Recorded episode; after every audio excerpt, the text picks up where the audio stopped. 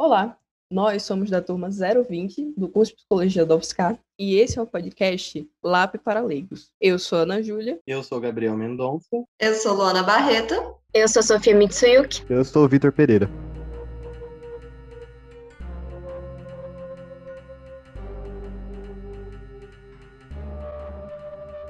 Bom dia, é, eu sou Luana Barreto. E eu sou Gabriel Mendonça e nós somos estudantes de Psicologia na UFSCar e somos a turma da 020. Hoje estamos aqui com a professora Lúcia Williams, que ela é professora titular do Departamento de Psicologia da UFSCar e também fundadora e coordenadora do LAPREV, que é o Laboratório de Análise e Prevenção de Violência. Primeiramente, bom dia, Lúcia. Bom dia, é um prazer grande conversar com vocês. o prazer é todo nosso de estar aqui com você. Aliás, é... Muito obrigado pela sua presença, desde já.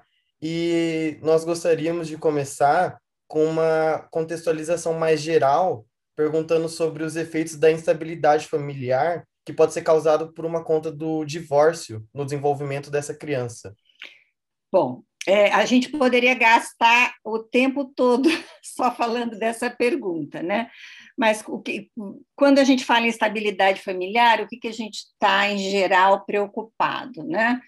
É, o que é nocivo, muito nocivo para a criança, é qualquer tipo de violência praticada contra ela. E assistir um relacionamento violento geralmente do pai ou de uma figura materna contra a mãe, mas pode ser dos dois, ou pode ser o contrário, uh, isso faz muito mal, né? Uh, muito, é muito nocivo para a criança. E as pessoas tendem a pensar na, no divórcio, e vamos falar na separação também, porque o divórcio, nem sempre as pessoas se divorciam, elas simplesmente se separam, mesmo porque elas nem eram casadas, começa daí, né? Mas, enfim. Uh, então, o, o que, que acontece? As pessoas tendem a ver a separação do, do casal como sendo assim a grande vilã da história. E, na verdade, o que, que mostra a pesquisa?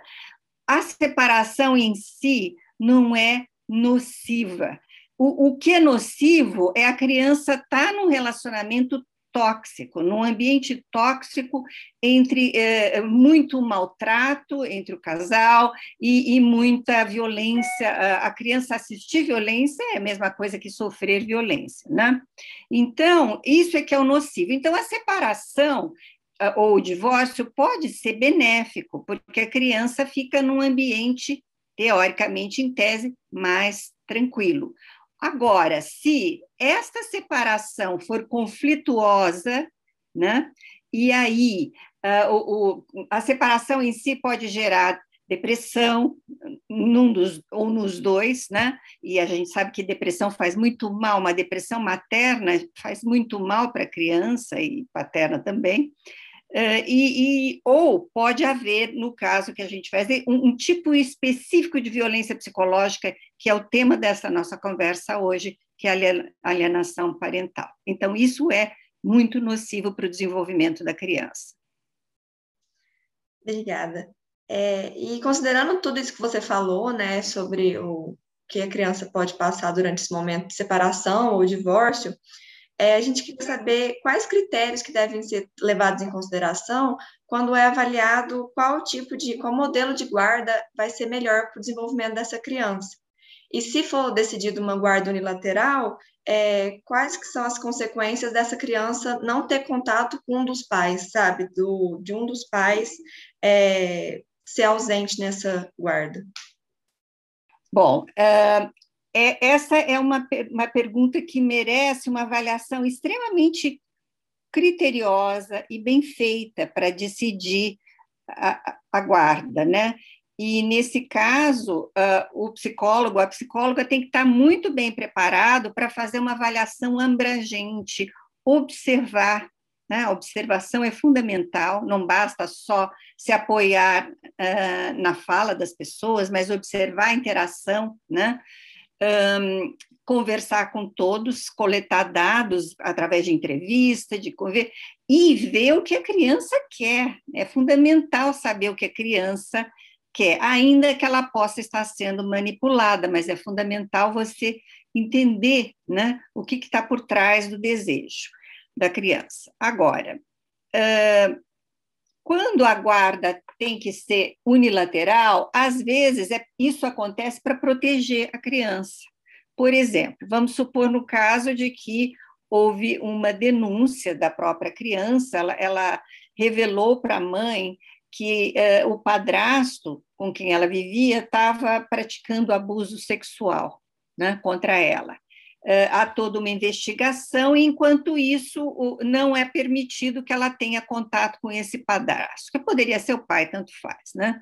Então, esta situação, enquanto a justiça determina o que aconteceu, é uma medida de proteção, não é uma medida para penalizar a criança, porque se é verdade que está ocorrendo abuso sexual, isso é muito mais negativo para o desenvolvimento, tem um impacto muito pior do que ela ter contato. Pelo contrário, se ela estiver tendo contato, ela pode continuar a ser revitimizada, né?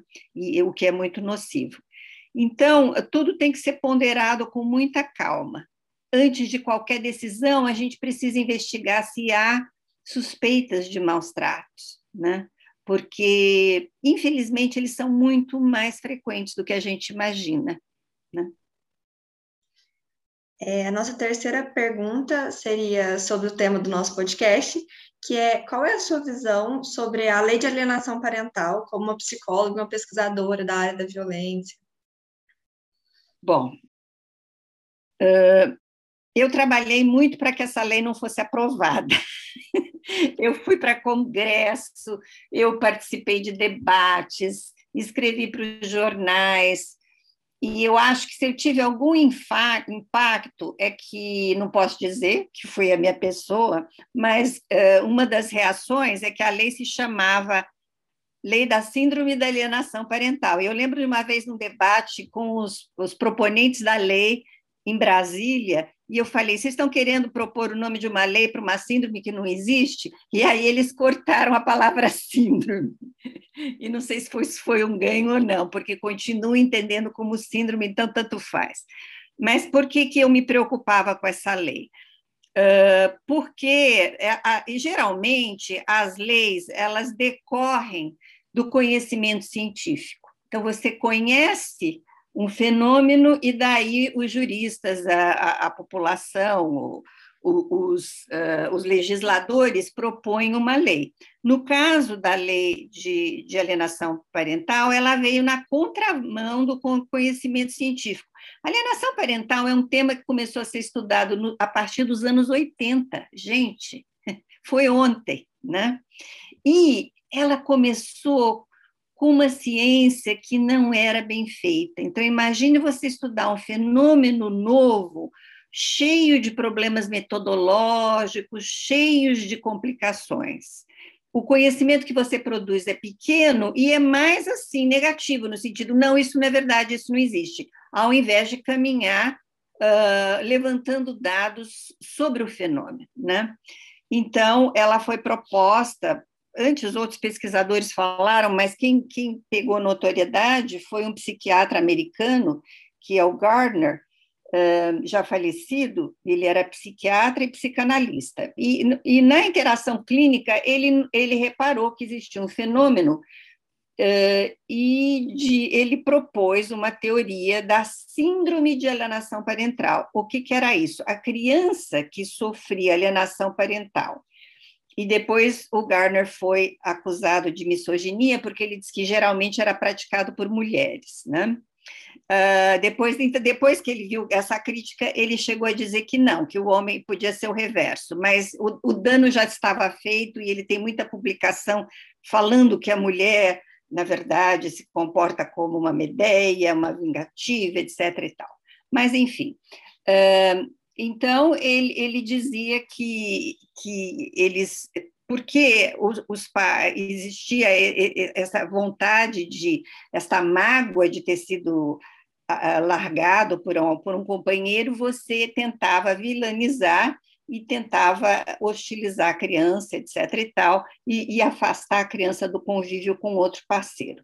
Então, no Brasil, a lei foi proposta por gente do legislativo, mas apoiado por um grupo de homens uh, separados, e alguns deles, se não todos, nunca, nunca houve uma investigação, haviam sido acusados de abusar sexualmente dos filhos. Então, veja que viés complicado.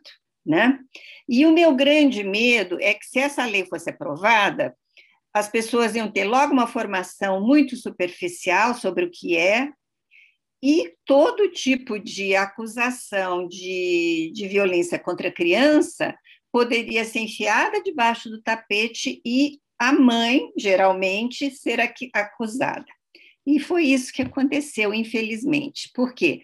Porque logo qualquer advogado de pequena formação sabia o que era alienação parental, embora nunca tivesse estudado sobre maus tratos contra crianças, sobre abuso sexual, sobre a violência física, etc. e tal.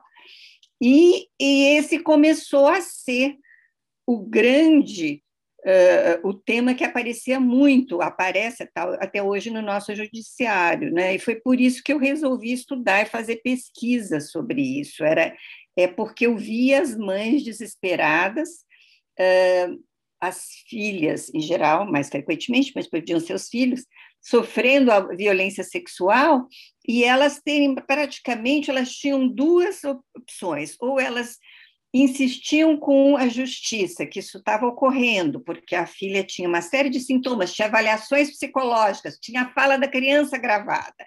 Nada disso era suficiente. Porque na pequena formação que o juiz tinha tido sobre abuso sexual, sobre alienação parental, ele achava de cara que essa mãe estava praticando alienação parental e que, portanto, ela poderia perder a guarda dos filhos. E eu conheci casos de mães que passaram a ficar caladas e o abuso ocorreu até hoje. Hoje essas pessoas são adolescentes, quem sabe já se resolveram, mas estavam sofrendo muito por causa dessa lei mal feita.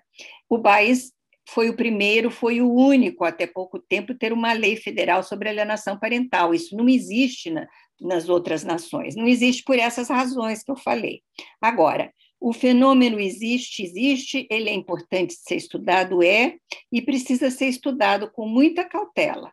Então, a primeira coisa que o psicólogo tem que fazer quando ele suspeita de alienação parental é verificar se há uh, uma suspeita de maus tratos, de, seja sexual, físico, psicológico, não importa. E afastar isso com muita segurança. Depois que isso está afastado, então ele ou ela se debruça sobre o estudo da alienação parental. E não adianta a gente falar da lei sem conhecer o fenômeno. Então, o que, que é alienação parental? Quando alguém está falando em alienação parental, o que, que elas estão dizendo? Não há muito consenso na literatura, porque, como eu disse, a literatura é recente e ela começou a ser mais frequente nos últimos anos. Né? Mas uh, nós temos uma proposta que veio do LAPREV, que foi da dissertação de mestrado da minha aluna Viviane Guerra uh, Dutra, que até agora ainda não conseguiu publicar esse artigo, mas eu acho que é um artigo, uma, uma, uma, uma dissertação muito importante. Ela reviu toda a literatura, é, o que a gente imaginava, confirmou, ela queria ver que comportamentos um, um familiar apresenta quando eu digo que ele ou ela é um alienador, né?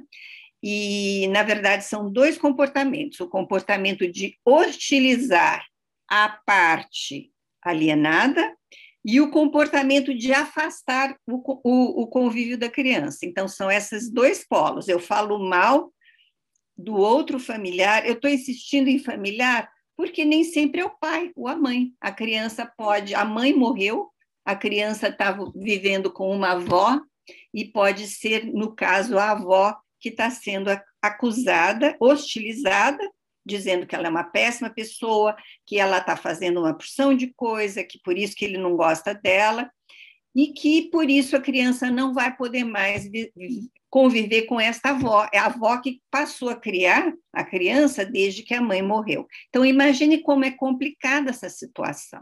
Né?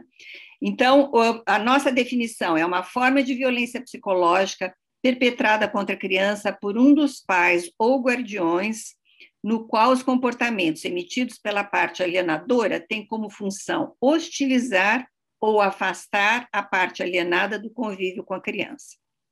Então, por definição, é um tipo de violência, a violência psicológica. Então, vamos falar um pouquinho sobre a violência psicológica. A violência psicológica ela é pouco estudada também, porque ela é muito difusa, né? Uh, arbitrariamente se definiu que a violência pode, interpessoal pode ser física, psicológica, ou uh, pode ser negligência também, uh, mas, na verdade, essas definições são arbitrárias, porque tudo é físico. Quando alguém pratica uma violência psicológica, o cérebro da criança, as emoções da criança são, estão sendo afastadas. Então, é óbvio que a violência é sempre física, em todos os sentidos.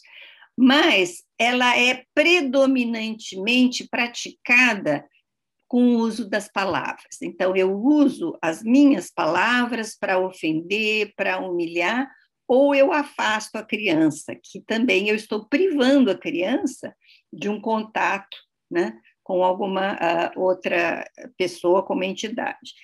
Uh, isto é extremamente nocivo para o desenvolvimento infantil.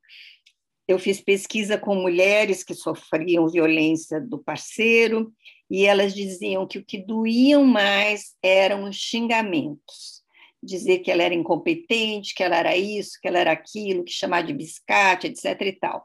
Isso era pior do que os empurrões, os safanões, os machucados. Isso demorava para curar, entre aspas, ao passo que um ferimento, um olho roxo, depois conserta com mais facilidade. Fiz pesquisa com crianças que sofriam bullying na escola e elas disseram que a violência psicológica, que era sob forma de humilhação, chamar de viadinho, de termos racistas, ou excluir, não ser todo mundo é convidado para uma festa, menos ele ou ela, né? Isso tudo tinha um impacto muito mais nocivo do que os empurrões, do que os safanões, do que os machucados. Né? E, então, nós temos uma pequena compreensão eh, do fenômeno da violência psicológica. Imagine para o judiciário como é complicado, porque como é que eu vou provar esse, essa coisa tão assim, vamos dizer assim, complexa de se avaliar os impactos? Eu preciso de apoio da psicologia para estar avaliando o impacto de estudo no comportamento da criança, verdade? Então, é, é, difícil, não existe muitas vezes provas concretas, muitas vezes não, não há testemunha para dizer que isso está ocorrendo. Né? Então, para o judiciário é um problema, e, e pensem bem: se nós não temos o direito né, de humilhar e ofender alguém, nós não deveríamos ter o mesmo direito de humilhar e ofender um dos pais ou familiares porque a criança é fruto, 50% dos genes dela fruto do pai, fruto da mãe. Então, quando um pai, um cônjuge, humilha e ofende na frente da criança o outro, de certa forma, ele está ofendendo e humilhando a própria criança, né? Então, veja o impacto que isso tem de falar sua mãe não presta, o seu pai é, horroroso, seu pai fez isso. É claro que isso acontece, talvez rotineiramente, quando os casais não se dão bem e quando mas quando isso tem o objetivo de afastar e impede a criança de ter acesso ao outro é, é, chega a ser catastrófico né para a criança Bem, e como você já reforçou, é, toda essa questão da alienação parental tem um, um ambiente bem conflituoso, até porque, como você disse, é um assunto relativamente novo, e, por fim, a gente gostaria de saber, você como psicóloga, como você vê uma maneira de identificar corretamente a alienação parental e quais medidas podem ser tomadas em caso de uma alienação parental, é, priorizando a saúde física e mental dessa criança. Acredito que você já tenha dito já bastante sobre isso, mas reforçar esses dois pontos que nós vemos como pontos importantes Bom, a primeira coisa é conhecer bastante a literatura, né? Então, enquanto psicólogo, eu vou precisar estudar e ver as pesquisas recentes, o que estão nos capacitando. E já, no Brasil, por causa da lei, começou a surgir muita pesquisa. E vou sugerir para vocês o nome da professora Paula Gomide, que fez já bastante pesquisa e estudou o perfil do. Ela tem um instrumento de avaliação, né, uma escala de avaliação, e ela estudou bastante o perfil uh, do indivíduo que pratica a alienação parental, né? E viu que há uma certa comorbidade, então a coocorrência da pessoa ter outros distúrbios psicológicos, né? Quando esta pessoa propositalmente tem esse perfil de hostilizar o outro uh, cônjuge e afastar a criança uh, do convívio. Então, precisa conhecer literatura e precisa fazer uma avaliação extremamente ampla e detalhada e sempre ter aquela perguntinha: será que não existe maus tratos? Eu, eu vou dizer para vocês uh, um, um, resultado de um estudo super importante. Ele foi publicado em 2019 numa revista internacional que se chama como é que chama aqui a revista, se não me lembro? International Journal of Child Maltreatment Research. Quando nós, eu comecei a estudar uh, alienação parental, eu ganhei uma verba da FAPESP para fazer uma pesquisa com um grupo de pesquisadores da, da Califórnia. Uh, e nós decidimos, entre o leque de coisas, eu, eu quis estudar alienação parental por causa desse problema com a lei, né? Então, eh, com a Universidade da Califórnia, em Davis, eu fiz pesquisa com a doutora Gail Goodman, que é uma psicóloga tanto da área experimental como da área de desenvolvimento, que está sempre preocupada com essas questões do judiciário e o desenvolvimento, porque esse impacto para a criança, né? E nós fizemos pesquisas com juízes, brasileiros e californianos, com advogados e com psicólogos, assistentes sociais, uh, da seguinte maneira: a gente apresentou três ou quatro casos né, uh, de complexos e, e perguntava se havia alienação parental, qual o grau de certeza, e nós fizemos algumas manipulações experimentais. Para algumas pessoas recebiam a mulher como sendo a, a, a praticante, da, né? e às vezes era o contrário, o homem. E fizemos isso de maneira depois a comparar os grupos. Né? E um, houve um resultado com 365 profissionais né, do judiciário no total, houve um resultado triste para o Brasil, né? Porque os brasileiros tendiam a ver alienação parental com mais frequência do que os americanos. Lá não existe lei como aqui. Né? E segundo, quando existiam casos de maus tratos, porque havia um caso de abuso sexual, justamente porque essa, existe essa interface, os brasileiros, com menos frequência, achavam que o serviço de proteção devia ser acionado. Ou seja, os americanos, nos casos de suspeita de maus tratos, a criança está sendo abusada, é correto a, a, acionar o conselho tutelar? Com certeza, para o psicólogo, para o juiz, para o advogado americano. O psicólogo brasileiro, o, o, o juiz brasileiro, com menor frequência achava que tinha que ser acionado. Né? Então, veja como trabalho, como existe. E, e eu não sei se nós estamos terminando, mas eu gostaria de dizer para vocês que são novos e estão começando, nós precisamos de muita pesquisa nessa área. Uh, a pesquisa tem se atrelado ao judiciário, mas eu sempre digo, gente, o fenômeno tem que existir na natureza, não adianta não existir na natureza e o judiciário dizer que existe. Então, nós temos que ter estudos de prevalência, por exemplo. Nós, hoje em dia, o, o, abuso sexual é estudado há muito mais décadas. E a gente sabe que ele é muito mais frequente do que você imagina. Né? É muito mais frequente. Só que as pessoas ficam caladas, não ficam alardeando, não ficam falando. Mas uh, a, a, a, pesquisa mostra, os clínicos sabem disso, quantos casos não aparecem, né? E a imprensa parece que está sabendo disso, porque toda hora aparece uma celebridade dizendo que sofreu abuso sexual na infância. Então, nós precisamos do mesmo tipo de estudo. Qual a prevalência da, da alienação parental? Quantas pessoas sofreram alienação parental? Quantas crianças? Quantos adolescentes? E outra pergunta: o que, que aconteceu com elas? Né? Porque não é o fato de ter sofrido que, que a sua vida está assim. Você, existem casos que a pessoa supera, e depois existe um certo apaziguamento, e hoje se dão bem todos, né? E existem casos que uh, existe uma ruptura muito grande e nunca mais há este apaziguamento na família, né?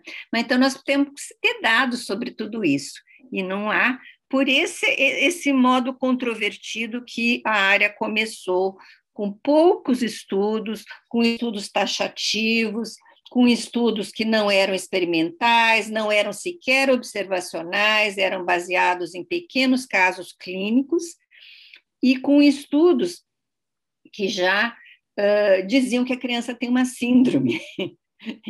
Tanto é que não conseguiu, e nem vai conseguir, inserir essa síndrome uh, no, diag no, no diagnóstico mental das doenças. Né? Não existe essa síndrome. Se alguém tem um problema, com certeza é o, o pai ou mãe ou familiar que está praticando, mas a criança em si não está necessariamente doente. Né? São sempre casos muito complexos, não é mesmo? Extremamente complexos, extremamente complexos, com muitas nuances.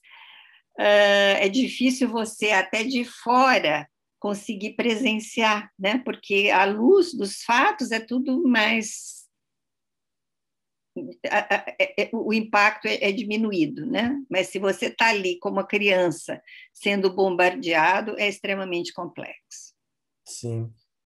É, nós ainda temos um, um, tempo. Eu gostaria de saber se você tem mais alguma coisa para reforçar sobre tudo isso, porque é nítida a necessidade de conversar sobre esse assunto. Então, você, como uma pessoa que já tem um contato maior, você teria mais alguma coisa para reforçar para a gente? Olha, eu sabia que o tempo era, era escasso, então eu tentei sistematizar as coisas mais importantes. Mas deixa eu pensar se deixei de fora alguma coisa. Já falei que não tem estudo de prevalência, a gente não sabe com que frequência isso ocorre. Um, os estudos sobre impactos também são clínicos, não existem grandes estudos sabendo né, o, o que acontece com a criança.